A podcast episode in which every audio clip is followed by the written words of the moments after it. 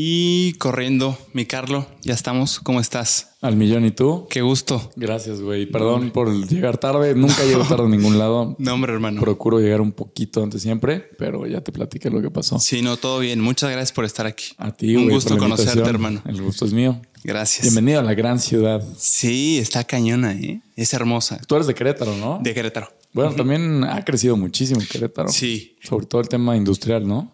Ajá. En industrial está habiendo mucha inversión extranjera, sobre todo coreana. Me he dado cuenta de eso. Yo me acuerdo Pero- que llegó Bombardier y llegó varias armadoras así grandes de aviones y autopartes. Sí.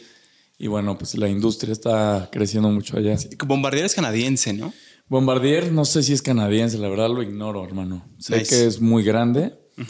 De hecho, hasta yo tengo, bueno, allá blindo yo. Entonces, sí, de repente me lanzo para allá a Querétaro y me gusta mucho, se come bien. Sí. Eh, gente muy interesante de todo tipo de gremios. Tengo muchos clientes allá también. Mi compadre vive allá. Sí, es, es muy bonito. Querétaro. Es más tranquilo, ¿no? Sí, pues bueno, ahora también ya cambió. O sea, sabes, por el tema industrial empezó a, a todas las rutas ya tener tráfico, más choques, más.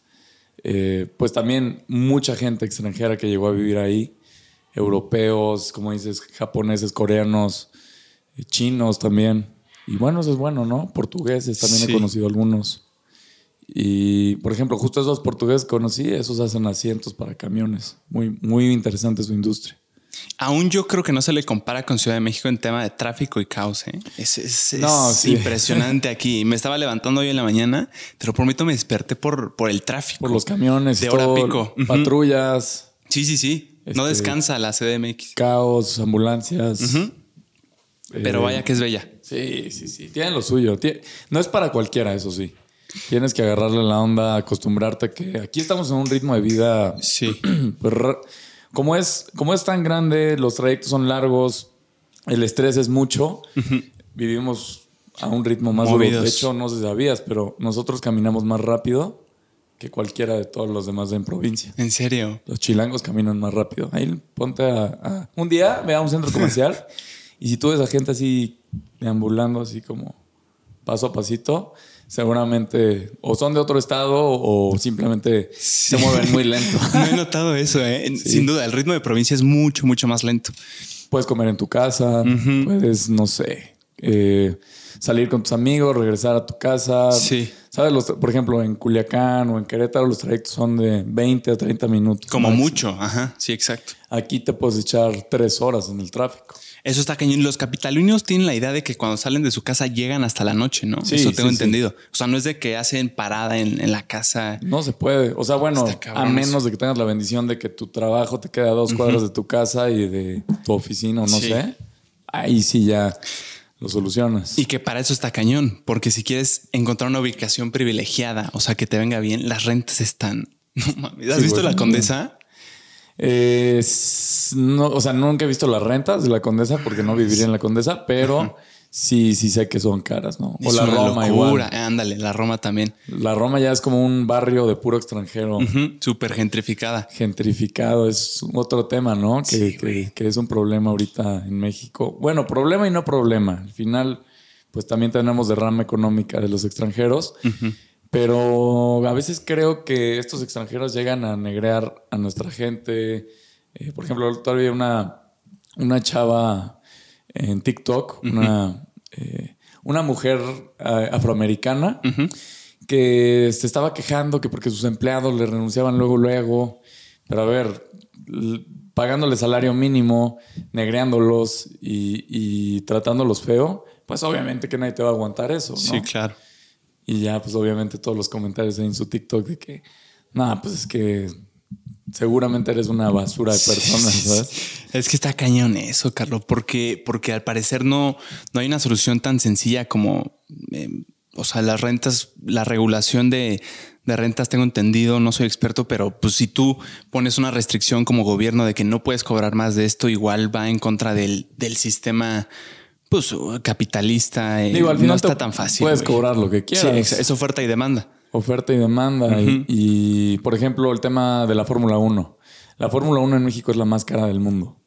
Y es por lo mismo la oferta y demanda. La gente lo paga. No es porque sea muy exclusiva, no es porque tenga, no sé, este. Por ejemplo, la Fórmula 1 de Singapur, güey. Eh, a mí se me hace increíble en el location que está, lo que tienes, eh, el hotel más mamón del mundo, los jardines más mamones del mundo, eh, tiendas, ¿no? Boutiques así top, top, top. Y aún así no es tan cara como la de acá. Aquí es por, pues yo creo que por el mame, no sé, me atrevo a decir que por el mame. Este, la gente se, endeuda luego para comprar sus boletos de paddock que sí cuestan como 120 mil pesos o más, depende, depende con quién lo agarres. Sí. 120 mil pesos para entrar a la Fórmula 1. Al paddock. Que es como el que no tengo ¿Sería como un palco en un estadio o qué? Es arriba de los pits, justo al lado de los pits. Mm. Entonces, pues te puedes asomar y ahí ves a, los corredores, cómo se meten, ah, salen. Eh, y también puedes vivir experiencias ahí estando en el paddock que de repente te, ofrecen, como ir a bajar, a, conocer algún, este, algunos pits o conocer a los corredores. No sé, yo tuve experiencias muy bonitas, muy... que todavía no me la creo que haya tenido esas clases de experiencias, güey. No sabía que era la más cara, ¿eh? ¿Te refieres a compra de boletos, me imagino, a venta de boletos? venta de boletos sí es la más cara. Y obviamente también, pues lo que venden ahí, pues también es carísimo. Sí, claro, güey. Por ejemplo, en Australia hay puntos donde puedes entrar completamente gratis en la Fórmula 1 y te vas a un jardincito y ahí está, puedes echar tu vinito y todo. Nice. En, no me acuerdo qué otro país era, pero igual tú puedes llegar como, pues, eh, por fuera, por fuera de las rejas, ahí en un pasto y puedes ver la Fórmula 1. Ahora, Carlos, ¿qué tanto valdrá la pena ver la Fórmula 1 en vivo? O sea, porque tengo entendido, pues estás en una ubicación fija y es una carrera, es un circuito. Entonces nada más ves como... Y ya, güey, o sea, pues no, no es mejor verla en la tele. Pues lo que hacen es, se salen al, cuando, o sea, la gente del, sobre todo el paddock, cuando comienza, pues obviamente están todos ahí grabando y, el arranque. Porque aparte es como un desfilito muy bonito. Ya después todos se meten a los paddocks y a verlo por la tele, y pues a chupar y comer, mm. que es lo que te ofrecen ahí también. Ya, o sea, ven como el principio se acaba, vámonos adentro para ver, para verla en la tele. Sí, todos en la tele. Al final del día vas, vas viendo, porque no puedes ver el circuito completo estando nada más ahí en la recta. Ya. En la recta, pues nomás ves el arranque y cuando ya van a ganar, pues igual todos se ponen ahí. Me llama la atención qué tanto será una oportunidad la Fórmula 1 para conocer gente, o sea, como una especie de golf, que se tiene mucho la intención como de, uy, juego golf, pues para, para conectar. Bueno, yo no me puse a conocer gente, pero yo sí me encontré muchos amigos ahí. Mm. Y estos amigos me presentaron otros amigos de ellos. Ya. Entonces, pues para conexiones, pues, güey, ahí está el ingeniero Slim. A cada rato, pues al final del día es de sus intereses, ¿sabes? La escudería Telmex, bueno, también de, del charal de su hijo, pues es el mero mero en, la escudería Telmex, ¿no? Mm. Y entonces, pues ya llegan ahí todos los demás Slims o los que andu, ¿sabes? Como que llegaron con la familia. Eh, ¿Qué más? Los Hank, Hank Ron, igual, toda su pandilla pues mucha gente de nivel socioeconómico muy top, ¿no? En Ciudad de México, tú, tú tienes la noción de que hay familias, eh, ¿cómo se le diría? De abolengo, o sea, de, o sea, que vienen de muchos años atrás. Em, es muy de provincia, siento. ¿En Ciudad de México se da o no? También, también, claro, por supuesto, sí, sí, sí. Este, que inclusive van viviendo cerca en las mismas colonias o... Sí, o sea, que un apellido lo puedes registrar hasta 50 personas arriba. Sí, sí, sí, he visto Conozco familias que son chilangas ya de toda la vida y pues sí van agarrando ahí, seccionando o a veces ya parten las casas como en, a ver, tú vas a tener tu casa acá y al final es como un como una manzanita donde viven varios, pero son casas separadas, ¿sabes? Como en comunidad, pero separados. Juntos, pero separados. Pero separados. Ya. Ahí está el cagadero. Que sí, güey. es una locura. Siempre esta avenida. Bueno, me imagino que cualquiera, ¿no? Cualquier. Sobre todo las transitadas. Esta es muy transitada, pues es ejército nacional. Y aquí todo el tiempo pues pasan los soldados, bomberos, ambulancia. Policía. Policías. Sí, sí. Eh, hay rutas de combis, camiones, pues, de todo. Sí, el tráfico en general. ¿Qué tan valioso, Carlos, crees que sea vivir en la Ciudad de México para, para ser empresario, para ser, em, o sea, como para reventarla? Se tiene una noción de que necesitas dar un paso después, si eres de provincia o si no vives en capital, como para ser exitoso? ¿Crees que sea necesario o no? No creo que sea completamente necesario porque, como te digo, tengo muchos clientes en provincia que solo operan en provincia. Ok. Lo que sí es que creo que te puede abrir muchas puertas, por ejemplo, la Cámara de Comercio eh, aquí, ¿no? O, o la, la Cámara de Empresarios, eh, ¿cómo, se, ¿cómo se le llama? Pues es la misma, es la, es la Cámara de Comercio. Ok. Eh, la Cámara de Comercio, pues lo que, te ofre- lo que te ofrece son todo tipo de incentivos, obviamente tener las relaciones de otro tipo de empresarios y pues, conocer gente de tu nicho o nichos que puedan ser eh, factores indispensables para tu tier 1, tier 2, tier 3. O sea, si tú eres un operador y tú haces un, digamos, una materia prima, digamos, eh, plástico o, o reciclas plástico, ah, bueno, que tú llegues a un tier 2 que ese plástico lo, lo forma con calor y hace autopartes o lo que sea. Y después un tier 3, que es el que ensambla o, o arma esas, esas piezas. Creo que sí es, sí es muy, bueno, a mí me ha funcionado mucho el vivir en Ciudad de México, el, el hacerme estas relaciones. Y al final no terminas de conocer todo Ciudad de México. Es un monstruo, hermano. Sí, Son cinco ciudades en una. Inclusive tú te vas al norte y al sur y la gente es diferente. ¿En serio? Sí. ¿Cómo sí, es sí. diferente la de norte a sur? Mm, híjole. ¿Acentos? ¿Te- tienen- Inclusive sí? acentos, palabras que dicen, por ejemplo, en el norte yo he escuchado que dicen muñeco mucho, güey. ¿En serio? Es una palabra que a mí me, no sé, hace que se me enchine la piel raro, no bonito. Ok. Y en el sur, pues, como güey, este, Mm. carnal, eh, bro. Luego te vas al poniente, allá dicen en lugar de bro, broski, güey. Ya, Este, esas variaciones. sí, sí, A sí. huevo. Ritmos de vida. o sea, Ritmos si de hay así como en el norte son más movidos, en el sur eh, puede estar más tranqui o no. Tampoco Creo que es en tan toda, diferente. en toda la ciudad, en Mm. toda la ciudad. También recordemos que del norte al- hacia la ciudad, pues vienen todos los que vienen de Catepec, Naucalpan, este, pues el Estado de México en general. Y pues hay un tráfico mortal en la mañana para bajar hacia Ciudad de México. Sí. Y pues viceversa al momento de, al momento de salir de Ciudad de México. Todo eso pues también, eh, no sé, creo que tiene mucho que ver con el estrés que maneja la gente que viene a trabajar a la ciudad. Y al final del día, quienes más ocupan la ciudad ni siquiera son de la ciudad, ¿sabes? La mayoría son Mm. trabajadores que vienen de la, de la redonda. De Lerma, Toluca, Ecatepec, Naucalpan, eh, Cuautitlán, Izcalli, Ixtapaluca, ¿sabes? Todo eso es lo que conforman realmente los trabajadores. De la ciudad. Sí. Y que están, eh, cada día vienen, ¿no? O sea, sus casas están acá, pero vienen a la chamba. Sí, sí, sí, vienen a chambear y a, a sacar la papa por acá. Entonces dirías que no es estrictamente necesario venirte a capital, a la capital para reventarla en lo que sea que haces, pero probablemente tendrás, pues como hay un mayor número de personas, se podrían concentrar, eh, o sea, hay más probabilidades de que haya personas que, que hagan lo mismo que tú o que puedan impulsar. Sí, mira, por ejemplo, en el centro se secciona por dónde venden electrónicos, dónde venden lámparas, dónde venden telas, dónde venden instrumentos musicales. Sí, sí. Y pues obviamente si tú llegas a esa zona, no vas a poner, si te vas a dedicar a vender instrumentos musicales, no te vas a poner donde venden telas, ¿no? No. Pero también está el factor de, de qué ofreces tú a diferencia de tu competencia que ellos no tengan. Entonces a veces, pues, eh, que también, mira, yo lo noto en Estados Unidos.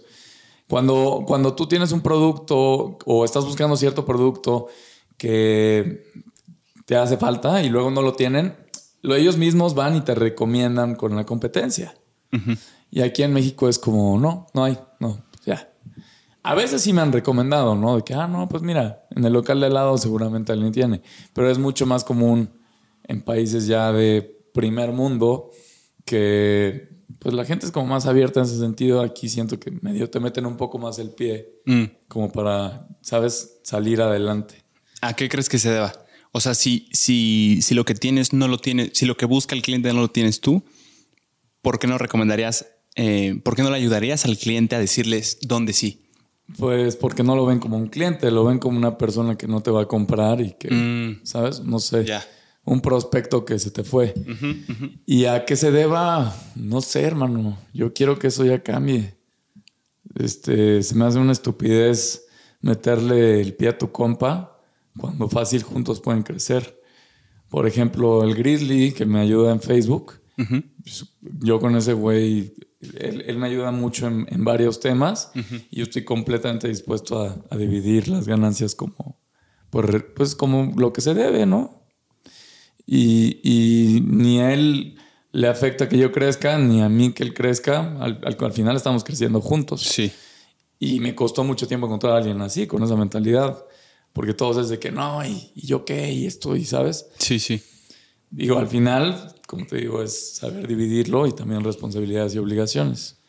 Pero creo, creo que es desde el tema de la formación de cómo se fundó México, desde que llegaron los españoles, desde que llegaron, bueno, después de que llegó la Revolución Mexicana, que los revolucionarios eran bandidos, güey, eran sátrapas.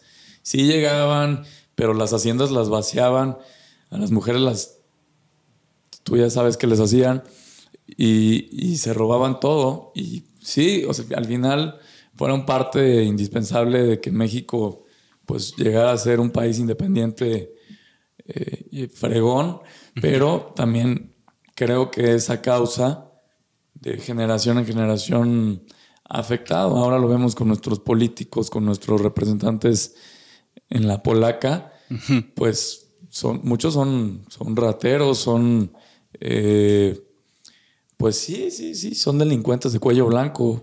Y inclusive ni de cuello blanco, hay unos que se han cometido crímenes muy gachos, pero creo que por eso mismo viene ese comportamiento por los revolucionarios. Sí. ¿Qué tan buena opción será en tu empresa ver a, los empleados como colaboradores y repartir porcentajes? ¿Será buena opción? Eh, ¿Funcionará? Es mucho mejor incentivar a tus colaboradores mm. que castigarlos. Es mucho mejor premiarlos que traerlos así al hilo de que negrearlos. ¿Por qué? Porque, a ver, tú le pones un incentivo después de tantas metas, después de tantos logros, después de tantas ventas, vas a, va a incrementar tu porcentaje. Claro que es lo mejor. Y también, pues, no pagarle salario mínimo, güey. El salario mínimo es, es el principal problema que tenemos en México y en el mundo, la distribución de la riqueza. Tenemos billonarios en México, pero el problema es que pagan salarios mínimos, güey. Este, sí, no, no, eso no está bien. Yo a ninguno de mis colaboradores, nunca, nunca a ninguno de mis colaboradores les voy a dar un salario mínimo, güey. Se me hace inhumano, se me hace no querer repartir tantitito más, ¿no?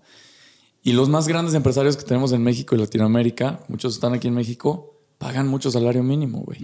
Y negrean a sus empleados 12, 12 14 horas de jornada laboral. Eso es inhumano. Sí, claro. Eso no está chido. ¿Y convendrá más eh, hacer a los colaboradores dueños? O sea, a los empleados, pues. O sea, con un porcentaje. Mm, más bien un dividendo. Un porcentaje, pues. No, sé si sea a menos de que vaya a ser tu socio y apechugue mm. también con capital. Ya. Que ahí sí les recomiendo mucho yo a los panas que se asocien con, personas. Mm. Y que si se van a asociar con su tía, su, su primo, su abuela, que mínimo firmen un contrato, güey. Ya. Hay que saber dividir muy bien las relaciones, eh, ya sea familiares, de amistad, con la laboral. Que igual con, mi compa el Grizzly, es mi amigo, pero tenemos muy dividido el tema del trabajo. Entonces, luego me decía de que, oye, pues es que, güey, pues hablas medio acá y le digo, pues, güey, yo hablo, cosa de trabajo yo la hablo fría. Ah, ya. Como hielo. Y la cosa de amistad, pues es, diferente, ¿no? El cotorreo Y, decir este, tonterías. Pero si yo el trabajo, pues para mí es sagrado, güey. En el caso de hacer negocios con la familia, ¿crees que es mejor no hacerlo? Porque mm. hay varias historias de que, güey, se rompe no solo la relación laboral, sino la relación eh, personal, porque es difícil a veces marcar la línea y pues están relacionados, güey. O sea, no, hay un libro muy bueno, no me acuerdo cómo se llama en este momento, pero va relacionado a empresas familiares. Mm. Y te divide entre qué es una empresa familiar y una familista. Entonces te dice que la familiar es que eh, los familiares están dentro de la empresa, ¿no? Y, y cada uno tiene sus responsabilidades y obligaciones, pero que en cualquier momento, si ya no es fundamental, va para afuera. Ya. Y la familista es de que a huevo tienes a alguien ahí porque es tu familiar. Y esto puede resultar en algo muy venenoso. Este, yo estaba platicando a, a un compita ayer justo que, que el- dentro de una de las empresas de mi familia, pues había una tía que la verdad, pues no era la mejor desempeñando su rol dentro de la empresa y, y que a veces sale más caro el caldo que las albóndigas teniendo a alguien que no cumple con, con, con lo que necesita realmente en las actividades.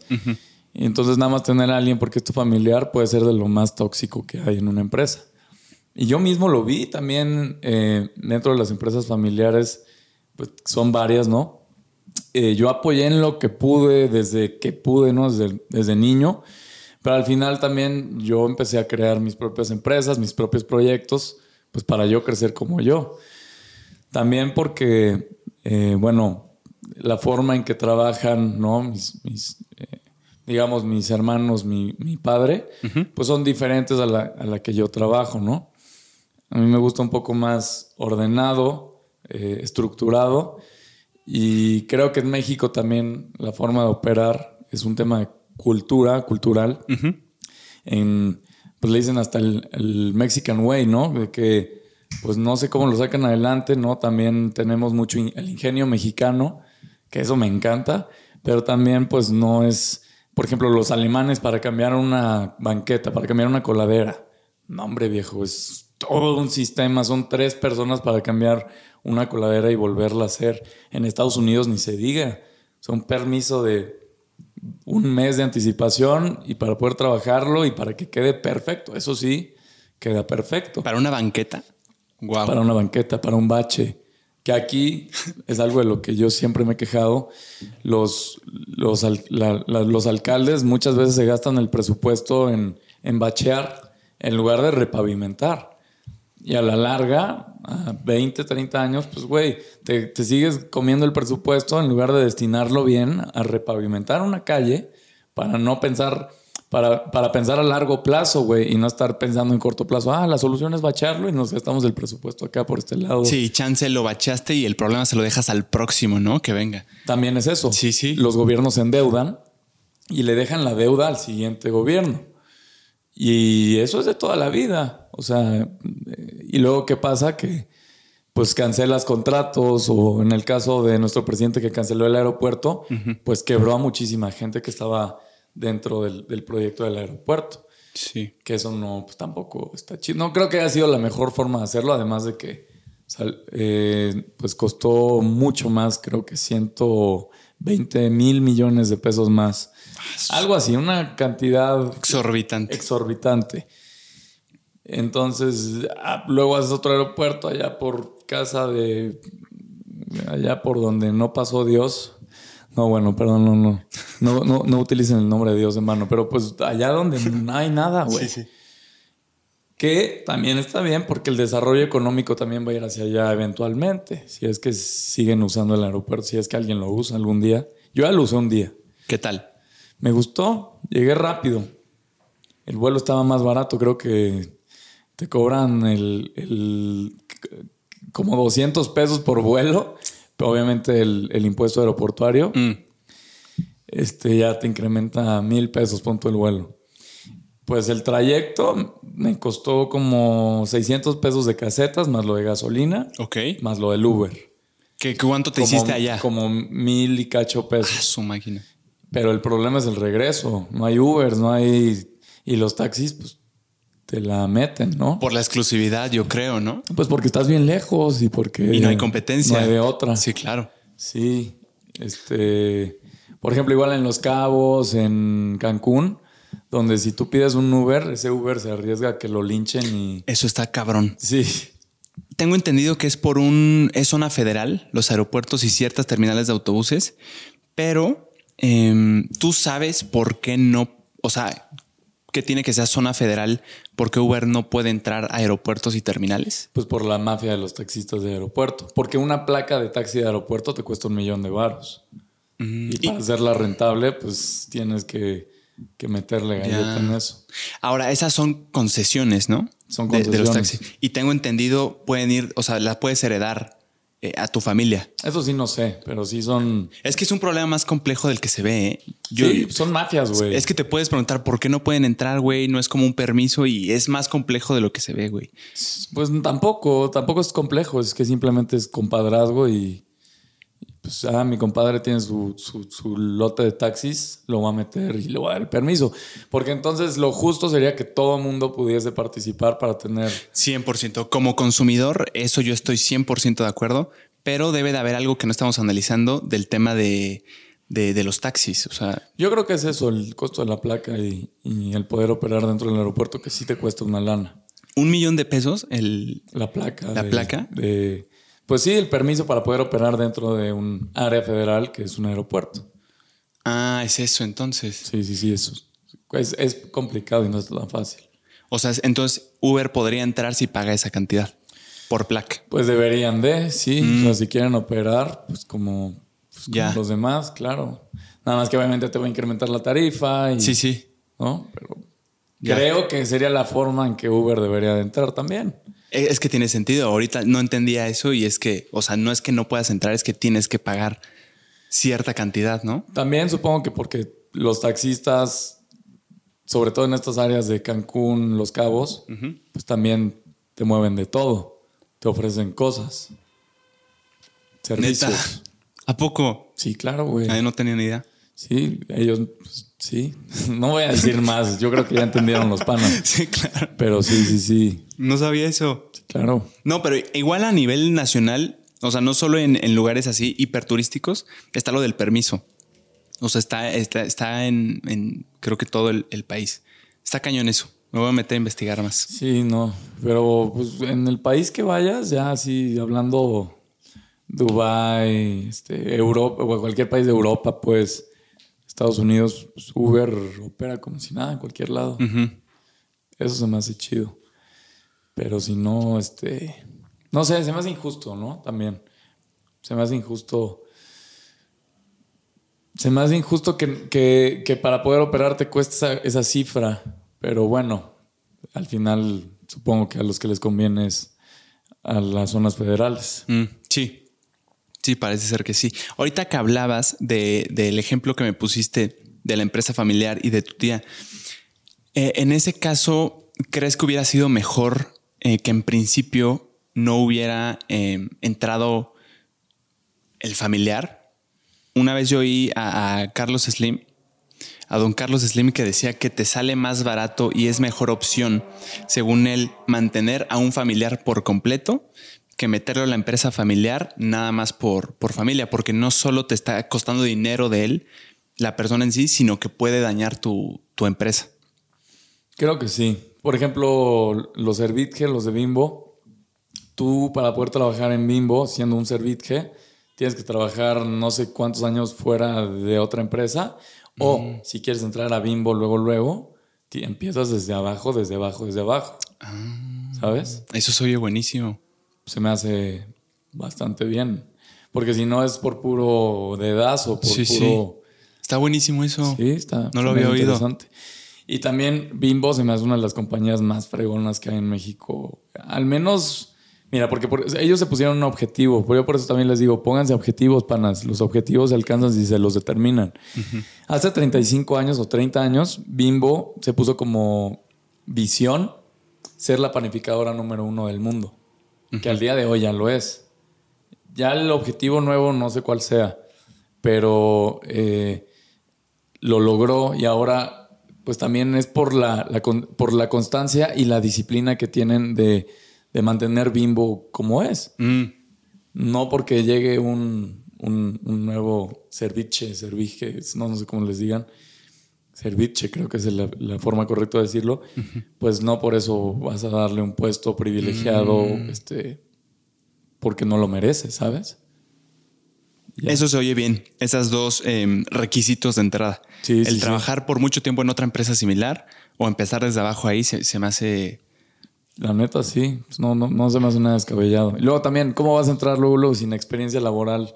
¿No? O a menos de que los hayan puesto a chambear como servilleta, güey. Este, que de todos modos tampoco está bien. O sea, yo por, por, no sé, ser hijo del dueño, pues no me hace más que los demás, ¿no? Pues lo mismo que cualquier otro empleado. y, y, el jefe es el jefe y, y los colaboradores son los colaboradores. Claro. Sí, tienes, es, es un tema de disciplina. El saber acatar órdenes te ayuda a eventualmente saber darlas, ¿no? ¿Crees que a fuerza tienes que hacer previamente las cosas de las que después vas a mandar? O sea, tienes que em, saber hacer lo que vas a mandar antes de poder acceder al mando. Creo que sí, es indispensable saber ser mandado para saber mandar. Indispensable. Para mí sí, para mí, para mí sí. Porque después nada más llegas y, te pones a dar órdenes este, a diestra y siniestra sin tener un objetivo claro o nada más por, pues, por tus pantalones, por tu, eh, no sé, no sé cómo lo llamaría, no sé si prepotencia o, delirio de poder, ¿no? Eh, nada más querer llegar a poner orden, que muchas compañías se han deshecho porque llegan los hijos de los dueños y y nomás a querer mandar y a desmantelar todo y corren gente y meten gente. Aunque también he visto casos de éxito, ¿no? Sí. En el cual, pues, por ejemplo, no sé si es Vemo, Vemo estos, estos de, de movilidad eléctrica. Mm. El hijo del dueño, pues tomó el cargo y ese brother está chavito y ya, pues ya lo creció bien y lo estructuró muy bien. O otro, u otro caso de éxito serían los Coppel, que pasó a la segunda, tercera generación y estos brothers sí llevaron a Coppel a otro nivel. ¿No? Ahí depende de, cada quien. Y otros que han quebrado las compañías, ¿no? ¿Crees que es posible llevar una empresa familiar tan gigante como las que estamos hablando y que se mantenga em, familiar? O sea, porque eh, ¿crees que hay un punto en el que a fuerza se tengan que romper la cadena de yo ya no quiero seguir con esta empresa familiar ni me gusta hacerlo? Eh, pues mira, al final cuando cotizas ya en bolsa, pues ya deja de ser familiar, mm. ya es una empresa pública. A pesar de que hayan familiares dentro de la mesa directiva o dentro de los socios, mm. al final ya, eres pública, ya hay mucha más participación de la gente. Claro. Que ahí es donde, donde nacen los, los, más duros de, los países, ¿no? Ya cuando cotizas en bolsa, pues ya este, participación de mercado, obviamente también eh, incentivos eh, fiscales que bueno, que, muchos de los grandes empresarios también no pagan impuestos, güey. Yo sí pago mis impuestos. Qué bueno. Sí, sí, sí. ¿Tú? Eso sí, claro. A huevo. Sí, sí, claro. Y la neta duele, pero es lo que hay que hacer. Sí, no, a la, gente luego le da coraje no pagar sus impuestos. Tienen que pagar. En la Biblia dice que al César lo del César y a Dios lo de Dios. Sí. Esto significa paga tus impuestos, y da tus diezmos y ofrendas como quieras, pero. Sí. Claro, ya si hacen eh, bien con los impuestos o no, pues ya no está en ti. Sí, se me hace una forma razonable de pensar. Que digo, también si, si, lo, si lo quieres ver de otra forma, eh, como esta misma frase que te digo, lo del César al César y lo de Dios a Dios. Yo, por ejemplo, en el tema de Dios, del diezmo, en las ofrendas, yo prefiero obrarlo por mi lado hacer algo, ¿no? Retribuirlo en la sociedad eh, como donativo, como proyecto social, como, no sé, este... caridad. caridad, ¿no? Filantropía. A, nada más dejarlo en una institución que no me queda claro cómo lo vayan a hacer. Que también yo siempre me aseguro. Por ejemplo, cuando tenía 16, 17 años, yo siendo vendedor, ganaba tanto dinero que lo gastaba en tonterías y lo demás lo donaba y te echábamos casas y, también iglesias en Chiapas. Y entonces yo le decía a los pastores, oye, yo quiero mi comprobante de, que, en qué destinaron este dinero y a mí yo, fotos y todo, güey. Evidencia. Evidencia. Y sí, siempre me entregaron mi cartita, un agradecimiento de las familias, todo. Wow. Que al final del día tampoco luego sabes si sí, Pero no crees que eso ya no está en tu control y lo tienes que soltar. O sea, la buena acción ya está en sí, ¿no? Sí, sí, Ya la hiciste. También este, pues dar de corazón, ¿no? Sin esperar nada a cambio es importante. Porque luego hay gente que quiere, hacer su donativo o sus cosas como diciendo, ah, este, ¿y, qué me espera, no? O, le voy a ayudar a este amigo, le voy a ayudar a, este cuate, por ejemplo, igual el, Grizzly le ayudó a un podcaster muy grande, porque lo desmonetizaron en Facebook. Y le digo, güey, pues te usó, güey. te usó, güey, porque a ver cuántas veces has hablado con él. Ya nunca más le habló, güey. Y este güey le monetizó su Facebook y pues, es, un interés, ¿sabes? sí, claro. Luego este güey, pues supongo que lo hizo de, buen, de corazón, no sé, no sé, porque es fan, mm. ¿no? Pero pues al final del día... Pero pues la acción del buen Grizzly ya está... Ya, o sea, él cumplió. el ¿O estás esperando algo a cambio? voy al cielo, hermano. Se va al cielo. O sea, por ejemplo, ¿tú qué opinas de las personas que ayudan y, esperan reconocimiento? Mm. No está, mira, no está completamente, no sé. No lo veo mal, güey. Al mm. final están ayudando, ¿sabes? Pero si el único afán es estar ayudando para crecer en redes sociales, pues si no está tan chido. Por ejemplo, el proyecto de vida que yo estaba haciendo de Cambiando Vida, hubieron personas o desertores que decían, ah, lo estás haciendo, estás aprovechando su vulnerabilidad para hacerte famoso. Y al contrario, güey, lo que estaba haciendo era enseñar qué tan fácil es que le puedes cambiar la vida a alguien para que lo puedas poner en práctica en tu vida. Y al final, pues es... Siempre todos vamos a tener un vecino, alguien en la comunidad, en tu barrio, en tu colonia, que tiene una necesidad muy latente. Y al final del día, pues sigue siendo tu comunidad, güey. Todas las partes de una comunidad van a apoyar o, o afectar en la economía local. y, si, y si nomás estás obrando por ti y no por tus panas, pues nunca van a crecer como comunidad. Tú vas a crecer como, como tú. Y al final del día, pues no te llevas nada, güey. Nada de nada. El, ingeniero Slim es uno de los hombres más ricos del mundo, pero cuando se muera no se va a llevar ni un peso de aquí, güey. ¿Sabes? Entonces, sí, el tema de la distribución de la riqueza, nuevamente, es el gran problema que tenemos en México. No hablando solamente del ingeniero Slim, yo le tengo un súper respeto a ese señor. Yo hablo de todos los demás empresarios fuertes que de plano siguen pagando salarios mínimos y, y negreando a sus empleados, güey. Está complicado. Es un tema complicado. Y, y en, esto de reconocimiento y ayudar por reconocimiento fuera de redes. O sea, por ejemplo, metiéndonos a temas de Dios, hay una parábola o una historia em, bíblica que es eh, que una persona ayudaba eh, siempre esperando que, su comunidad o alzándose el cuello de que yo sí ayudo, tú no. Y, ahí la enseñanza era que esa persona que ayudó por esa razón justamente eh, no va, o sea, no valió su, su ayuda. Pues. Está mal visto. Dios no ve bien que tú ayudes con un interés. Sí. Dice eh, que Dios ama al dador alegre, mm. al que lo hace de corazón, que lo hace desinteresadamente. Como el buen Grizzly. Pues quién sabe. Nunca lo sabremos. Yo digo que ahí más fue para cromársela a ese güey. Ok, ok, güey, di la verdad.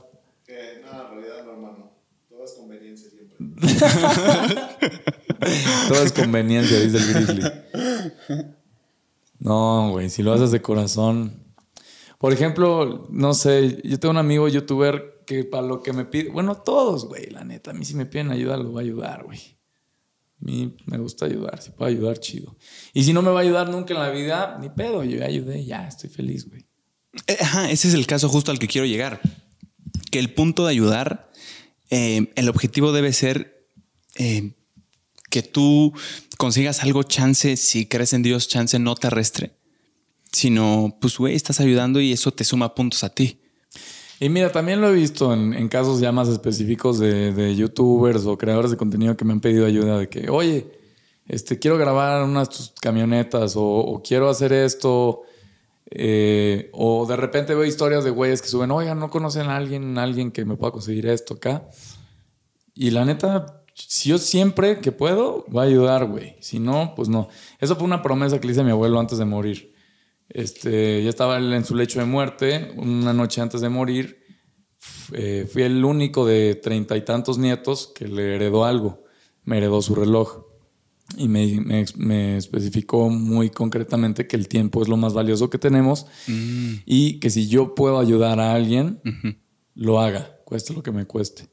Y lo he, lo he tratado de seguir al pie de la letra lo más que puedo. A veces, de plano, pues sí, ya es mucho, ¿no? También, ¿cómo vas a ayudar a alguien si ni siquiera te estás ayudando a ti mismo? ¿Cómo vas a estar eh, tratando de impulsar a alguien si ni siquiera te estás impulsando a ti mismo, ¿sabes? Entonces, pues sí, cuando, cuando estoy al 100 y, de plano está en mi, en mi, mano poder ayudar a alguien, lo voy a hacer. Em, no voy a decir casos específicos, pero sí he ayudado a muchos youtubers y de los más grandes de México a, a varias cositas que, que han, han, podido estar en mi mano de poderles ayudar. Que a veces luego les pido, oye, ¿me ayudas en algo? Y en visto, y así se siente gacho. Pero pues no lo hago con el afán de que luego me vayan a ayudar, güey. Claro. Hablando de youtubers, Carlos, ¿tú te consideras bueno en las relaciones sociales? Conociendo personas, acercándote, creando relaciones? Sí, sí, sí, soy muy bueno. Me gusta mucho. ¿Qué se necesita para ser bueno? En relaciones públicas, en conocer gente. Ser genuino, ser abierto, sonriente sobre mm. todo. Eh, esta frase de como te ven, te tratan, yo la veo como algo cierto. Mm. A pesar de que apenas el Tenoch Huerta dijo que no y que este, pero él enfocándolo a por el hecho de, tener eh, no sé, una ascendencia de, la de, procedencia indígena o sí, este no, yo, yo lo veo más en el sentido de que pues darte, darte una shineada, güey, rasurarte, peinarte, perfumarte, eh, vestirte un poco mejor, sí te va a ayudar. En tu presencia significa que te estás echando ganas a ti para mostrarte a alguien más. Y también la gente lo recibe como, oye, ah, qué guapo. Y, sabes, a ti te ha pasado, supongo, cuando no traes el traje, te tratan diferentes, sí o no, y cuando traes el eh, traje. Yo soy una falacia en eso, hermano. Yo nada más me pongo el traje, la neta, para, ah, para hacer el pod. O sea, ahorita traigo pantalón de mezclilla. A mí me pasaba en la Ibero, güey, que cuando yo iba en mi modo yo, pues más podongo, este, pants, Con pants. bueno, pants, pero pantalón muy cómodo, guangón. Me gusta estar más guangón. este, de repente, bueno, y lo veía y no me saludaban, por ejemplo, la, niña que me gustaba o, panos acá más mis reyes. ¿De plano? Sí, no. O de repente, ya sabes, esa mirada de que te ven así, la hacen. Y cuando iba de traje, güey, la neta, tengo trajes chidos. Si llega, hey, wow, qué guapo, ¿y a dónde vas? ¿Sabes? No mames. Ahora, el tema de la sonrisa y el, tema de ser positivo. A pesar de que te esté dejando tu novia y, se te haya morido, y se te haya muerto tu perro dos días antes, sí. ¿no? Eh, tú tienes que tener, estar presente, güey. Como vendedor, sobre todo. todos, todos tienen que saber vender, güey. Retomando el tema, Carlos, de eh, ser bueno en relaciones públicas, hablar con la gente, eh, crear relaciones, amigos, estabas tocando el tema de la sonrisa. Ah, ok.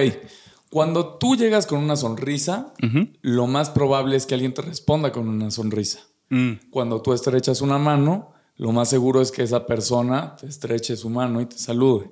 A menos de que sea... Muy mamona. Muy mamona. Sí, claro. Como esos TikTokers del otro bando que bailan, si me, se me han mamoneado dos o tres, yo que me quedo así. bueno, pues saludos, güey. ¿Sabes? Eso sí me sacó de pedo, güey. Yo pensando que, que los mamones del TikTok iban a ser más mamones que los que bailan y se pintan el pelo de colores, que me han tratado bien mal algunos de ellos, güey. Eso no está chido. Y yo sé que tienen 20 millones de seguidores. O sea, bien por ellos. Pero no te hacen ni más ni menos persona que yo. Claro. Pero bueno. Pues, Diablos. Sí, cada quien sus mala, Mala anécdota esa. Sí. Sonrisa. Probable que te sonría de regreso. Lo más seguro. Tu presentación también. Pues si estás presentable y todo, pues también la gente lo considera como, a ver, este brother se está haciendo un esfuerzo para presentarse ante mí y estar aquí presente. Oye, pues eso se agradece, ¿sabes? Claro. Significa que me está dando, se le están metiendo un poquito más, ¿sabes? O de producción a, su apariencia o a su vida. para venir y estar presente aquí hoy. Le está echando ganas. O chance inconscientemente puedes pensar, le echa ganas en su apariencia, entonces también le echa ganas a lo que hace en general, ¿no? También. O sea, eso lo podría ver así. Exacto. Tiene sentido. Por ejemplo, una vez conocí a un director de FEMSA y el brother le revisaba lo primero que hacía en una cita de trabajo para contratar a alguien, lo primero que les decía, oye, llévame a tu coche, enséñame tu cajuela. Ah, y si traía un, desmadre en la cajuela, pues, ¿qué significa? Que ese brother es desordenado, no tiene un orden en su vida. Y es un muy claro ejemplo, su cajuela. Yo creo que iba a checar si estaba limpio o sucio el coche. También, digo. También podría ser. Sí, Qué cabrón. Llegas y te encuentras ahí una cheve en la parte de atrás, pues dices, ¿qué pedo este güey, no? Sí, claro. Sí, tiene sentido también eso. A la hora de acercarse a la persona, a cualquier persona. ¿Cómo te acercas? A muchas personas he oído que les cuesta. La forma más fácil y la más eh, buena de hacerlo, sobre todo, por ejemplo, siendo vendedor, cuando te acercas, hey, prueba esta crema, que no sé qué. Hola, ¿cómo estás? Oye, si en lugar de eso le dices, oye, qué bonita está tu blusa, oye, eh, me encanta tu pelo, ¿dónde te lo hiciste? O algo genuino, güey. Mm, ¿Sabes? Un elogio, dices. No un elogio, tampoco te vas a poner de barbero, pero algo, algo real, ¿no? Claro. Este, y si de plano no te gusta nada de él, oye, pues, ¿qué onda? ¿Qué andan haciendo hoy? ¿Cómo están? Este, ¿De dónde vienen? ¿De qué parte de México? Ah, eres chilango. Ah, qué cool. Yo también, sí, no, yo vivo por acá. Y luego también irte luego, luego a, algo diferente, porque pues, si no van a decir qué pedo este güey, ¿no? No me quiere ligar o, o, qué quiere de mí. Ya. Eh, y me han tocado casos de éxitos muy duros, que de hecho uno fue un TikTok que subimos hace poco de una situación que pasó hace mucho tiempo, de un vendedor que trató mal a, un cliente mío, un cliente que había comprado camionetas de bastante tiempo. Por su apariencia, entonces era un vendedor nuevo que no sabía qué pedo y, un vendedor que atendía a, a los chicos Gucci y a los chicos Louis Vuitton, porque él pensaba que traer esos lujos significa que van a ser eh, compradores. compradores, que al final del día quienes más compran esa clase de camionetas son camionetas de super lujo de quienes no sepan, las de Velovan son camionetas que son oficinas móviles por dentro, o a veces son laboratorios móviles, o a veces son salas este, o más bien camionetas familiares, ¿no? Porque pues los niños van jugando videojuegos durante el viaje, no se pelean Sí, es como sillón aparte, o sea, está... Sí, es, es, todo un concepto diferente que Una cosa nice.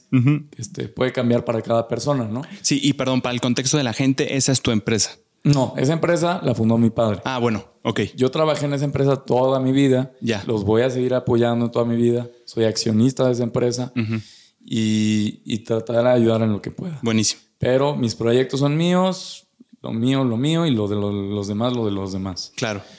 Eh, perdón, ¿qué estaba diciendo? Eh, las camionetas, estabas diciendo que normalmente tu vendedor cree que. Entonces, eh, ¿qué pasó ese día? Yo atendí a esta persona porque nadie la atendió. Y era un señor que aquí en, el video lo pusimos como que era un aguacatero y, este, de Uruapan, que también tengo clientes aguacateros de Uruapan. Pero este caso particular era un señor eh, de esos que tienen sus, locales en la central de abastos. Y es gente de mucha lana que pues también trabajan, no, no es que trabajen en el campo, pero al final del día están involucrados con el trabajo de campo y por lo general traen sus pick-up zonas. No se arreglan mucho porque trabajan desde las 3, 4 de la mañana y terminan de trabajar a las 11, 12 del día. En el solazo, además, seguro. Mm, pues en las bodegas, en las bodegas de la central de abastos, ¿no? Ah, ok. Entonces, eh, obviamente que lo que menos les importa es su apariencia, ¿no? Lo que les importa es que salga la fruta fresca y que todo bien. Claro. Entonces, eh, esta persona le estaba atendiendo. Y yo pues vi que traía a su familia y, por lo general cuando se trata de familia significa que usan una camioneta más grande, porque no caben todos en un Chevy, ¿sabes? Entonces ya yo, me empiezo natural, ¿eh? ¿Cómo están? ¿Qué rollo? ¿Cómo ven la camioneta? ¿Las conocen? Sí, ¿no? Bueno, les empiezo a explicar el producto, pero también siempre enfocándome en la persona. Al final, si me compra o no, ya conocí a esa persona, güey. Y ya al final, si no le vendí, ah, oye, refiéreme con tres clientes, tres conocidos tuyos, tres amigos que creas que, me puedan comprar. Ya. Al final también buscar esa oportunidad, güey. No, no nada más porque no se cerró algo, te cierras la puerta y ya nunca eh, lo veas viable. Claro. Siempre hay que estar bien, o al menos tratar de estar bien con esas personas. Y Y, algo que les especifico mucho a los vendedores es que practiquen con todo el mundo. Aunque sea, eh, aunque trabaje ahí mismo en el centro comercial, tú atiéndelo como si era un cliente que te fuera a comprar. Mm. ¿Por qué? Porque vas agarrando práctica, vas desenvolviéndote, vas haciendo más labia, ¿no? A la, a la hora de... Sí, o sea, trátalo como si sí te fuera a comprar, con la intención de que sí te va a comprar. Y, además esa energía también...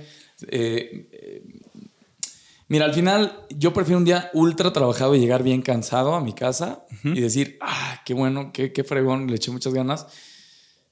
Ah, nada más, ah, este, pues, puta, pues no, no, no atendía a nadie, no, no cerré nada, ¿no?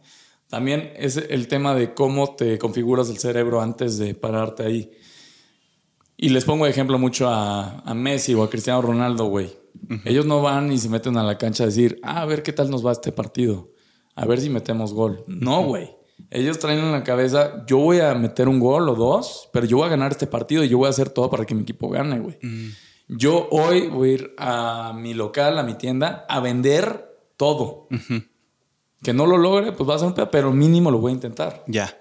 No esperar a que algo suceda. No. Si tú te metes a la cancha con la mentalidad de a ver, a ver si nos va bien, a ver qué cae, pues güey, seguramente lo más seguro, ya te estás, mira, no te estás predisponiendo a que vas a perder el partido, pero no te estás predisponiendo a que lo vas a ganar. Mm.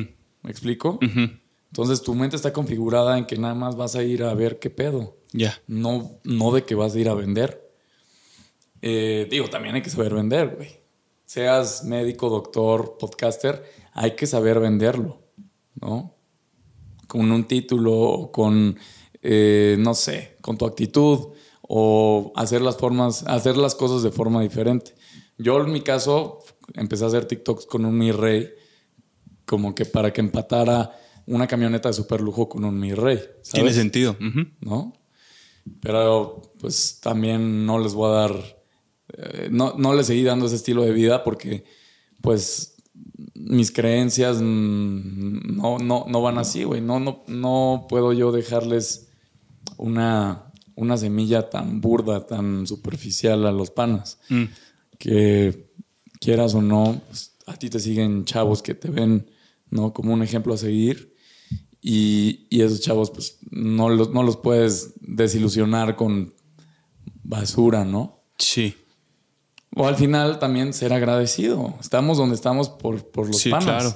La neta. Sí, claro. Por ejemplo, estábamos en Six Flags el otro día, el ruso y yo, y una chava se me acerca y me dice, oye, ¿no están hartos? O sea, se me acercó en buena onda, oye, ¿no están hartos de que no se pueden subir a los juegos, no pueden eh, estar tranquilos un segundo? Y le dije, mira, mm, no me encanta, ¿no? Pero todo se lo debo a ellos. Y, yo no les puedo que era de ver algo, aunque ni sean seguidores, aunque ni, sepan quién soy, porque luego hay doñitos, ¿no? El otro día estábamos en el aeropuerto, este güey y yo, y unos, unos, este, unos, unos panas. Unos panas, que eran como, pues eran chefs de un local ahí en el aeropuerto.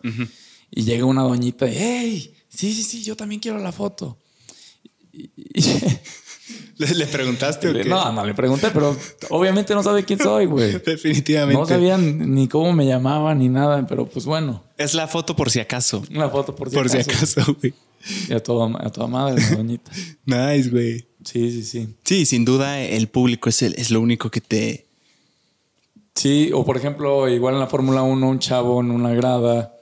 Eh, este chavo eh, vio un live mío y me dijo, hermano, yo la neta estaba pasando por un momento de, por un momento de depresión y ansiedad durísimo y, y me metí a un live tuyo, güey, y en serio, muchas gracias. Es, o sea, nada más quería agradecerte y, y, decirte esto, ¿no? Y también con, con, ideas, pues, eh, con ideas destructivas, para no especificar. Y, y, la neta me tomé el tiempo de quedarme y decirle todo lo que le tenía que decir en ese momento. Y mi socio me decía, ¿qué, qué pedo? ¿Qué le dijiste? Le dije, güey este brother me está apoyando. Claro que voy a destinar un minuto en, en, el... Si él destinó 10, 20 minutos en ver mi live, yo voy a destinar un minuto o dos en neta darle toda mi energía de positivismo y, y de que se quite esas ideas destructivas de su cabeza. Y hasta el día de hoy me lo agradeció mucho. Todavía, todavía me manda ahí agradecimientos. igual con, hice un curso de ventas que al principio era gratuito, después ya cobré porque la gente no lo usaba. Pero a lo que voy con esto es que fue mínimo 200 pesos, güey. 200 pesos por saber vender hasta tu suegra valen la pena, güey. Este brother me dijo, hermano, la neta, mi negocio estaba a punto de quebrar. No sabes cómo te agradezco que me cambió la mentalidad de este pedo. Y ahora ya voy por el segundo local. ¿Sabes? Y esa clase de cosas a mí me motivan a seguirle también. Claro. Mucho más que el tema monetario o el tema eh, de que, a quién voy conociendo o, o quiénes son mis conocidos o amigos, güey. Lo trascendental es la clave de todo en la vida. ¿Qué le vas a dejar a la siguiente generación? ¿Qué obras buenas hiciste que van a repercutir en el futuro? También lo malo, güey, se ve repercutido en el futuro. Claro. Si tú a un niño le enseñas a robar y a, extorsionar, lo más seguro es que ese pana le va a enseñar a alguien más a robar y extorsionar. Sí, se hace una cadena. Si es que termina también con vida, güey, ¿no? Pues qué chingón que lo veas así, hermano. ¿Cómo optimizas tu tiempo? ¿Tienes ciertas tácticas? ¿Llevas una agenda? Y más en Ciudad de México, que es, un, una locura. Mm, pues tengo mi agenda, sí, pero a veces me salen citas de la nada, como lo de hoy. Yo tenía que llegar aquí más temprano, eh, más tarde, porque me salió un tema ahí con el banco. Y pues también, por cierto, nuevamente una no, disculpa. hermano, no pasa nada. Este, pero sí, luego en esta ciudad y, los tramos. Los tramos. Sí. Y el tráfico, pues ni se diga. Pero pues también con paciencia, hermano. Yo creo que no vas a poder hacer 35 cosas en un día. No vas a poder cumplir tus objetivos en un mes. Que a veces, eh, que, que, es el caso del 90% de las empresas que quiebran el primer año en México todos quieren luego, luego crecer y empezar a gastarse la lana de que el negocio ya está jalando. No, es un tema de reinvertir y reinvertir y reinvertir. Que por ejemplo los japoneses, ellos dicen que hasta el octavo año, muchos de ellos reinvierten y reinvierten hasta el octavo año hasta que ya, ya empiezan a gastar. ¿Hasta cuándo sería un, buen tiempo decir ya puedo parar de, reinvertir todo y, y empezar a tener ya dinero para ti, o sea, para para tus lujos. hasta que, hasta que veas una empresa ya consolidada o hasta que. ¿Hasta qué punto? Mira, hay una regla, la 50-30-20, que es el 50% de tu gasto corriente, luz, agua, teléfono, renta, cosas que tienes que pagar de a huevo. Después está el 30, que son tus, tus gustitos, ¿no? Que te vas a comprar y, para ti. Y después está el 20, que es inversión y ahorro. Yo, la neta, yo soy más de que ese 30 lo destines mucho más a ese 20. Al ahorro. Sí. El ahorro y porque de repente te sale una oportunidad de inversión que ni contabas, ¿no? Siempre va a haber oportunidades. Cualquier segundo. Que de repente un cuate tuyo te está vendiendo una esclavita de oro porque necesita algo, te la está dejando más barato. Esa es una oportunidad, güey. Mm. Y si tú tienes la lana para, aprovechar esa oportunidad, pues la tomas, ¿no? Ya. Eh, ¿Qué otro ejemplo te puedo dar de eso? ese está claro, ¿eh? el de 30 es, es para, bueno, al menos como tú lo tomas, es 30 de ahorro, 50 gastos en general para existir. O a veces hasta 40 ahorro ¿Hasta el 40? Sí, sí, sí. ¿Y el 20 para qué era? El 20 es ahorro inversión. Ah, ok. O sea, yo lo que te estoy diciendo es que el, del 20 incrementarlo hasta un 40 y el 10 dejarlo a tu gasto corriente. Si tú piensas a largo plazo, que los, los empresarios más grandes del mundo, los billonarios, la mayoría piensan de esta forma, de reinvertir y reinvertir. Excepto el de FTX, que ese güey sí se fue a puro gasto. Ese brother se le dio en la madre a muchísima gente. Hay gente que se está queriendo. Inclusive debe haber gente que ya se debe haber quitado la vida por ese güey.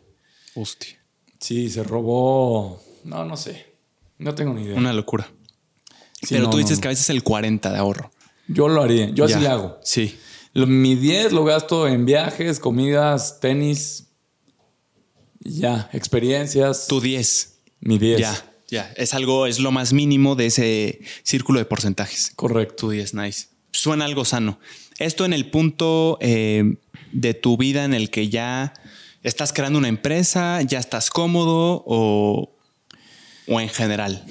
Es que depende de cada quien también. hay, personas que de verdad, pues sí les gusta mucho más este, andar vestido repleto de Gucci, que lo entiendo. No hay nada malo en eso. Nada malo. Yo lo que les digo es que si ese trajecito Gucci tú lo hubieses invertido hoy en lo que sea, en 5 o 10 años, te compras la tienda Gucci completa, güey. ¿Sabes? O sea, es un tema de, de, enfoque, de pensar a largo plazo. Bueno, a corto, mediano y largo plazo. Eh, yo considero que es mucho mejor. Por eso estamos haciendo The Finance People. The Finance People es un fondo de inversión en donde desarrollamos todo tipo de tecnologías, tanto algoritmos eh, para el tema de trading eh, de alta frecuencia, por ejemplo, el tema de trading en cripto, que es un, mercado muy volátil, encontrar estrategias, eso sí es más lo mío. Y, eh, por ejemplo, Forex, stocks, todo este tipo de mercados que son un poco más seguros, ¿no? Entonces estamos unificando todo en un sistema, en uno solo, para poder enseñar todo tipo de inversiones y también que tú te adaptes a la que más te gusta. A mí me gusta el alto riesgo, güey. A mí me, da la adrenalina y, me gusta. No es que sea una apuesta, güey. También tienes que saber leerlo. ¿eh? Ese es el error de mucha gente y de grandes empresarios que me saca de pedo que digan que cripto este, es como una apuesta o es como, como un... Eh, no sé. Sí, pues es que, que es como una apuesta. Todo es una apuesta en la vida, güey. Hasta los de Shark Tank están apostándole a los proyectos de Shark Tank. Y algunos de ellos son detractores de cripto, güey. Claro que es una apuesta salir de tu casa, güey. Te estás jugando la vida, te estás jugando que alguien te asalta, te estás jugando chocar. Sí, sí. En todo el tiempo te estás jugando algo. Todo es una apuesta en la vida, güey. Y creer que nada más cripto es una apuesta cuando ya vimos que Meta se desplomó que Tesla se desplomó. Meta Facebook, que no sepan, Meta es Facebook, Instagram, WhatsApp. Que se desplomó Amazon, güey. 90% en nada. En nada de tiempo. Es una locura. Entonces ya es más volátil a veces esos mercados tradicionales que el mercado cripto, que se ha mantenido bastante estable estos, todos estos tiempos, todo este tiempo en el bear market. Ya. Y es saber estudiarlo, saber entenderlo. Porque hay mucha gente le tiene miedo a cripto porque no lo entiende. Mm. Es el futuro, güey. Y es inevitable. Aunque no quieran, mm. ya todo va a migrar hacia allá. Es como Kodak cuando llegó la industria digital, que de ello ellos tienen la patente de la primera cámara fotográfica digital. ¿Kodak? Kodak. Wow. De ser un imperio, de que el teatro Kodak donde se hacían los Óscares, mm, pues mamó todo. Son estas cámaras amarillitas, ¿no? y también impresoras. Ellos hacían el filme para el, pues para el cine. Wow, era un gigante. Una locura. Y ahora venden, creo, un smartphone ahí que la neta no está tan chido. Y creo, creo que tienen como un tipo de impresoras más industriales también. O sea, cambió drásticamente su esquema de negocio. Pero bueno, es, es, el claro ejemplo. O Blockbuster igual con, con, Netflix, ¿no? Sí. Que inclusive el de Netflix se acercó y le dijo, oye, brother, te lo vendo. Ahí está el proyecto. No, no mames, qué estúpido. ¿No crees que es demasiado fácil que nosotros juzguemos así que, ay, qué güey, que no viste esa idea visionaria? O sea, nosotros, es muy fácil para nosotros que ya vimos en qué resultó Netflix. Claro. Pero chance apostarle tanto en ese momento sin tener el precedente de algo así. O sea, tampoco está tan fácil poder reconocer la oportunidad del momento, ¿no? Sí, pues es también dejar el orgullo de lado. El ser, el ser tolerante y abierto a escuchar algo nuevo, mm, ¿sabes? No siempre lo bueno va a ser lo mejor, pero también te puede abrir varias puertas. Ya. Este, por ejemplo, con el tema del contenido donde llevan eh, mis hermanos y mi familia, me decían, oye, ¿qué estás haciendo, güey? Como que ya después que vieron, así, ya que ya después que vieron que empezaron a caer las ventas, me decían, oye, Sigue Cuéntanos más. ya. ¿No? Ese está cañón. ¿Qué tanto te ayudó las redes sociales en general a vender? Pues el primer año vendimos 10 de Bello Vans solo por TikTok. 10 camionetas. 10 camionetas. Solo por TikTok. Solo por TikTok. A su madre. Que es bastante para publicidad orgánica, no pagada. Exacto. Y bueno, que también llegó a muchísima gente que ya supieran que es de Bellovan, que no sabían en el, en el resto del país. O inclusive en otros países, güey. Me han llegado clientes que ya han querido exportar de Bellovan a sus países. ¿Recomiendas a la persona que, que nos está viendo ahorita, que está viendo este clip, que su negocio lo ponga en redes, que empiece a hacer contenido sobre eso? No la cagues, tienes que estar en las redes sociales. A huevo. Ya, si no estás en las redes sociales, si no estás en medios digitales, con lo que sea tu proyecto, aún si tienes un despacho de abogados, un consultorio, este, eres dentista, lo que sea, tienes que estar en redes sociales.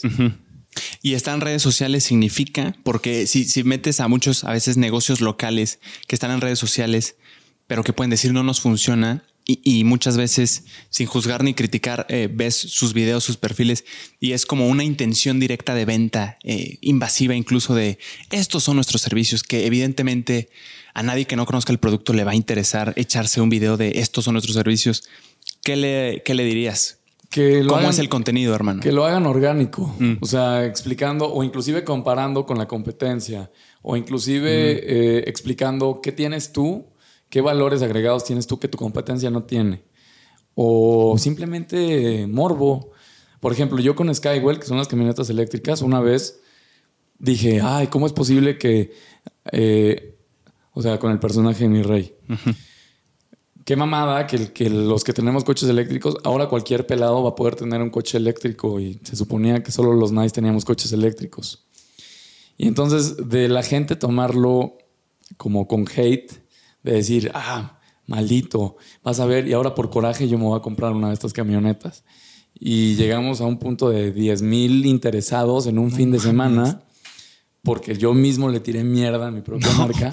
Bueno, mierda, ¿no? Porque les estoy diciendo que es un, es un precio muy accesible comparado con cualquier coche eléctrico. Ya.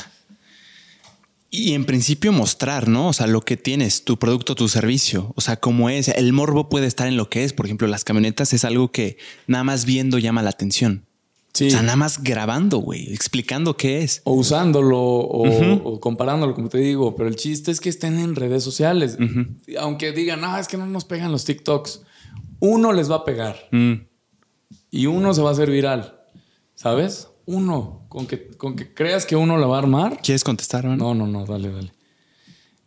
Este, sí, o sea, es tener fe, güey, de que y perseverancia, ¿sabes? El güey que inventó Starbucks se tardó en pitchear Starbucks con más de 500 personas y como 5 años o más o 10 años. Y nunca nadie creyó en él. De repente alguien llegó y creyó en él, ¿no? Y ve lo que es Starbucks hoy en día. Y ahí yo le agregaría, mi querido Carlo, que intentar, intentar, pero si ya viste que no te funciona algo, intentar algo diferente, ¿no? También. O sea, no subir videos que ya viste que 15 iguales no te funcionaron, pues güey, hay que estarle eh, cambiando, ¿no? Y estar viendo cómo hacen contenido las demás empresas, las demás mm, personas y adaptarlo a ti. No está mal en, copiar o imitar otras ideas, pero sí el tema es que lo adaptes a lo tuyo. Claro no vas a hacer exactamente lo mismo que otro pana, porque pues ya lo está haciendo ese güey. O sí hazlo. Empezar así y luego encontrar tu, Exacto. tu estilo, ¿no? Correcto. Buenos consejos, ¿eh? Sí, sí, sí. Entonces sí lo recomendarías. Tienes que estar en redes sociales y vendes lo que sea. Lo que sea. Ya. Si eres doctor. Si eres doctor también, güey. También. Yo tengo, hay varios TikTokers eh, hay varios doctores TikTokers que, que, esos güeyes te explican casos que han tenido, mm. situaciones raras, bizarras que han tenido, o inclusive cosas que nunca han tenido que ellos operar o en cirugía, digamos, pero que saben cómo es el procedimiento y lo suben como contenido. Y obviamente les da credibilidad como doctor porque sabe de lo que está hablando. Claro. Y, y también creo que es también tener la mentalidad de que no des por hecho cosas que tú crees que ya todos saben. O sea, por ejemplo, un doctor para él, hablando con sus amigos y sus colegas, es lo más normal estar hablando de cosas que para ti y para entre ellos es súper normal. Pero si se lo cuentas a una persona que no tiene idea, probablemente lo va a sorprender. Es un morbo natural, ¿no? Por ejemplo, cripto en TikTok yo lo llegué a explicar con peras y manzanas, güey. Compré peras y manzanas y empecé a explicar. Compré una calabaza gigante para explicar qué era Bitcoin, güey, y las altcoins. una calabaza. cómo funciona el blockchain, güey. ¿Sabes? Y, me fui a, lo básico. Ya. Eh, también que tú ya estás muy metido en tu rollo y tú ya sabes cómo funcionan tus cosas y, tus sistemas, pero la gente no lo sabe, ¿sabes? Sí, claro. Cuando me llevan, la gente pensaba que yo rentaba las camionetas y todas las camionetas son para venta, mm, ¿sabes? no dar por hecho. Digo, también. mucha gente todavía no lo entiende y todavía siguen preguntando por renta. pero pues es explicar, ¿no? sí, claro. Darles a entender. También el tema del contenido en redes sociales para tu negocio o, lo, en lo que tú crees. Ahorita está muy baneado en TikTok el tema cripto, mm. el tema inversiones, el tema... apuestas. Apuestas, el tema OnlyFans, este... Que, pues, güey, cada quien su negocio, ¿no? Y cada quien su tema. Pero antes lo que era la libertad de expresión, hoy la vemos como algo limitadísimo. Si yo en Instagram o en Facebook empiezo a hablar de cripto, me cortan el alcance luego, luego. En TikTok ni se diga. Ya yo tengo ahí un infiltrado en TikTok. Sí, güey. Y ese güey me dice cada vez que me van a bloquear un video, cada vez que, que me van a tumbar un video. Y digo, los de TikTok no lo saben, pero pues yo ahí tengo mis contactos. Por eso es bueno hacer contactos, güey. Nunca sabes cuándo vas a necesitar uno. Y ya, entonces ese güey medio me, da la, idea de por qué lo están maneando. Entonces yo adapto el contenido a cambiar algunas mm. palabras para engañar a TikTok y pues para que pegue mi contenido. Ya. Aunque de plano a veces ya, ya me tienen bien vigilado y me cortan el alcance. Supongo que esa limitación y esa censura eh, tiene que ver con la cantidad de estafas que, que puedes llegar a, no tú, sino alguien que se quiera aprovechar del tema de la, de la desinformación, sería muy fácil engañar, ¿no?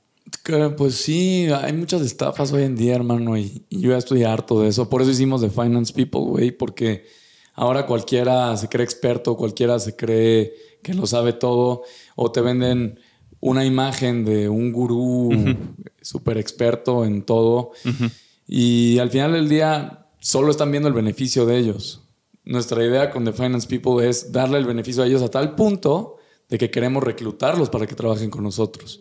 A tal punto de que dos personas, no, tres personas que salieron del primer curso que hicimos están trabajando con nosotros ahorita. Esa es la idea de, The Finance People. Traer a la gente y crear una comunidad de inversionistas, pues porque al final del día, si te quedas todo ese conocimiento en ti, volvemos al punto de la riqueza, o el, punto del know-how de un negocio, no estás apoyando en nada ni beneficiando nada a otras personas en tu comunidad. Lo veo también mucho en, la comunidad judía aquí en México. Son 50 mil o 60 mil personas de la comunidad eh, judicial aquí en México. ¿En Ciudad de México o en, el país en general? En el país. En México creo que son solo 50 mil y, y lo demás está, los otros 10 mil alrededor de México. Ah, Esta comunidad mira, yo, yo le tengo admiración, pero también tengo puntos que no me laten tanto. Para empezar, todos estudian en escuelas israelitas, ¿no? O la gran mayoría, no voy a generalizar tampoco, ¿no? Porque yo tengo amigos judiciales que son súper chidos y son de mis mejores amigos. Judiciales te refieres judíos, ¿verdad? Judíos, sí, así les digo. Sí, digo, no voy a hacer que sí sean judiciales y yo, ah, cabrón, ya, me fui por otro lado, güey. No, no, no, judicial es judío. Ya. Este, por ejemplo, cuando salen de sus escuelas, yo lo veía en la universidad, mm. tenían su, su, su, manadita. Se juntaban solo entre ellos, todo era entre ellos. Y también funciona en sus empresas y, en, y en, en, sus emprendimientos. Por lo general, solo es entre ellos. A tal punto que a veces creo que creen más ellos que son israelitas en México que mexicanos que son judíos. ¿Sabes? O sea, está tan cerrada a veces esa comunidad de que son personas ultra poderosas, que también lo vemos en Estados Unidos y en otros países, que a veces también se cierran ellos solitos la puerta o, que a veces tratan mal a los demás. Este, lo vimos en el caso de este brother que decía, no, tú me la pelas y que le pegaba, ¿cómo se llama ese güey? Ah, caray. Eh, se apellida Sacal ese güey hasta golpeó gente y, y, bueno, fue muy denigrante y creo que también es porque están eh, tan inmersos en su comunidad que no a veces no, ni se consideran mexicanos o al menos no se ponen la camiseta de mexicano diariamente, güey. Mm. Se apoyan mucho entre ellos y, y siempre se dan el apoyo entre ellos. Pero a ver, no olvidemos que son mexicanos y que están en México. Y que aquí el, apoyo es para todos, güey.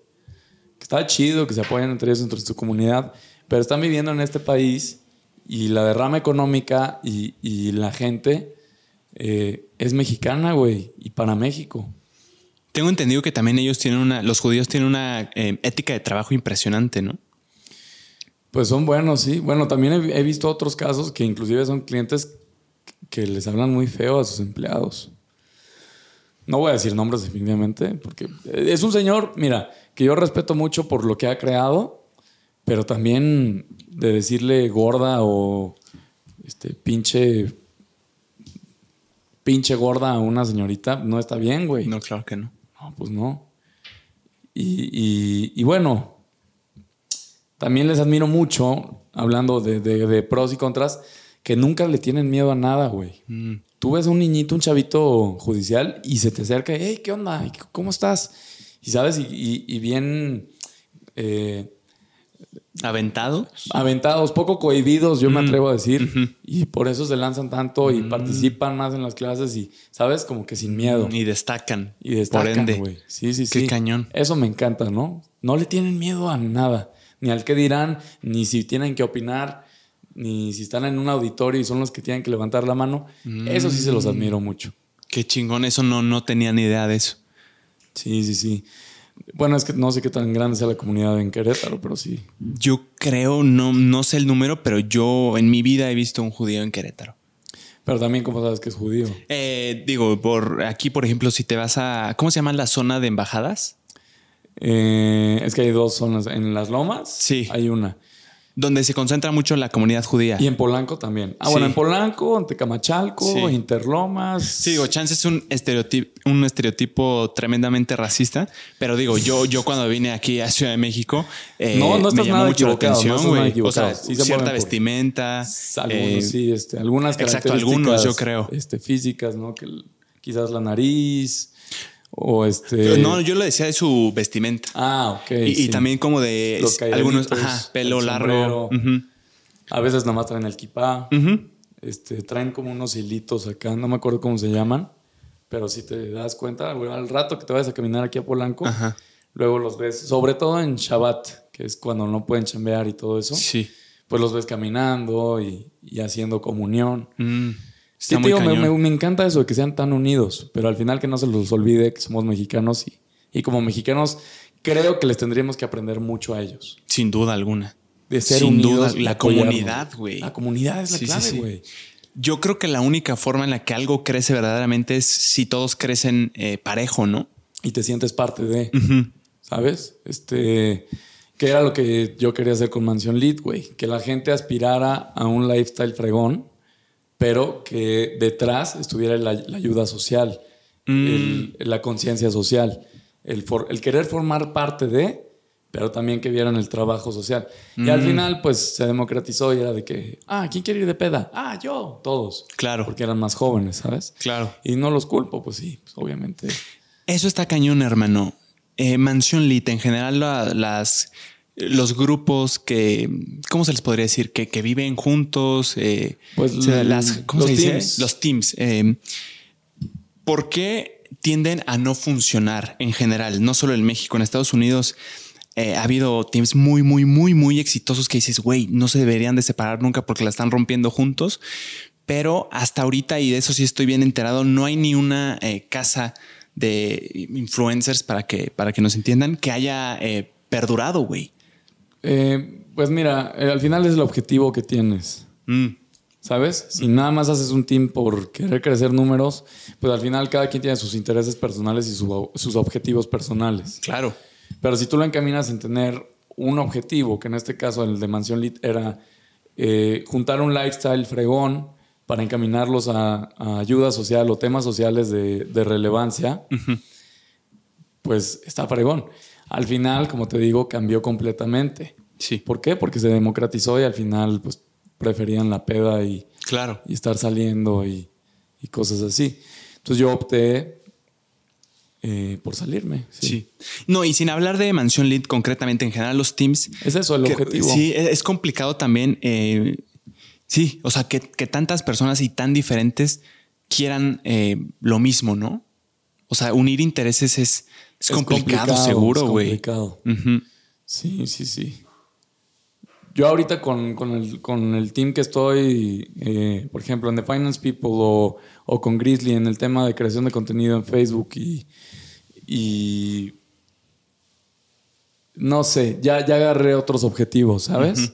Entonces, la verdad, eh, por ejemplo, estos espacios, pues, yo nunca los voy a negar, ¿sabes? Siempre, que me invitan a algo, lo voy a hacer, pero al final yo estoy enfocado en lo mío, ¿sabes? Y de que voy a seguir ayudando, por ejemplo, el, proyecto Cambiando Vidas, pues yo sigo ahí, güey, diario hablo con ellas. O, si no hablo un día, pues mínimo sé cómo está la situación. Claro. Eh, es, es, un objetivo pues, a largo plazo el cambiarle la vida a alguien no, no está tan fácil, ¿sabes? Porque también viene desde ellos. Tú no vas a llegar a imponer condiciones y, quererles cambiar pues, cosas que ellos tienen. Sí, claro. Pero sí puedes medio aconsejarlos de, de qué cosas los pueden beneficiar, de qué cosas los pueden beneficiar en muchos sentidos, ¿no? O qué te ha funcionado también a ti, ¿no? Y compartirlo. Exacto, ¿no?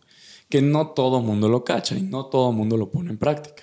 E incluso yo, yo agregaría ahí que no todo el mundo eh, eh, le aplica. O sea, eh, cada persona es diferente y el modo de hacer las cosas, a ti te puede funcionar algo, una táctica, no sé, alguna, levantarte a las 5 de la mañana. A ti podría hacer que te funcione bien cabrón y a otra persona en lo absoluto. Podrías comparar la productividad de las dos personas y ver que él se levanta a las 5 de la mañana y es igual de productivo que este que se levanta a las 11. O que son diferentemente productivos, güey. ¿Sabes? Sí.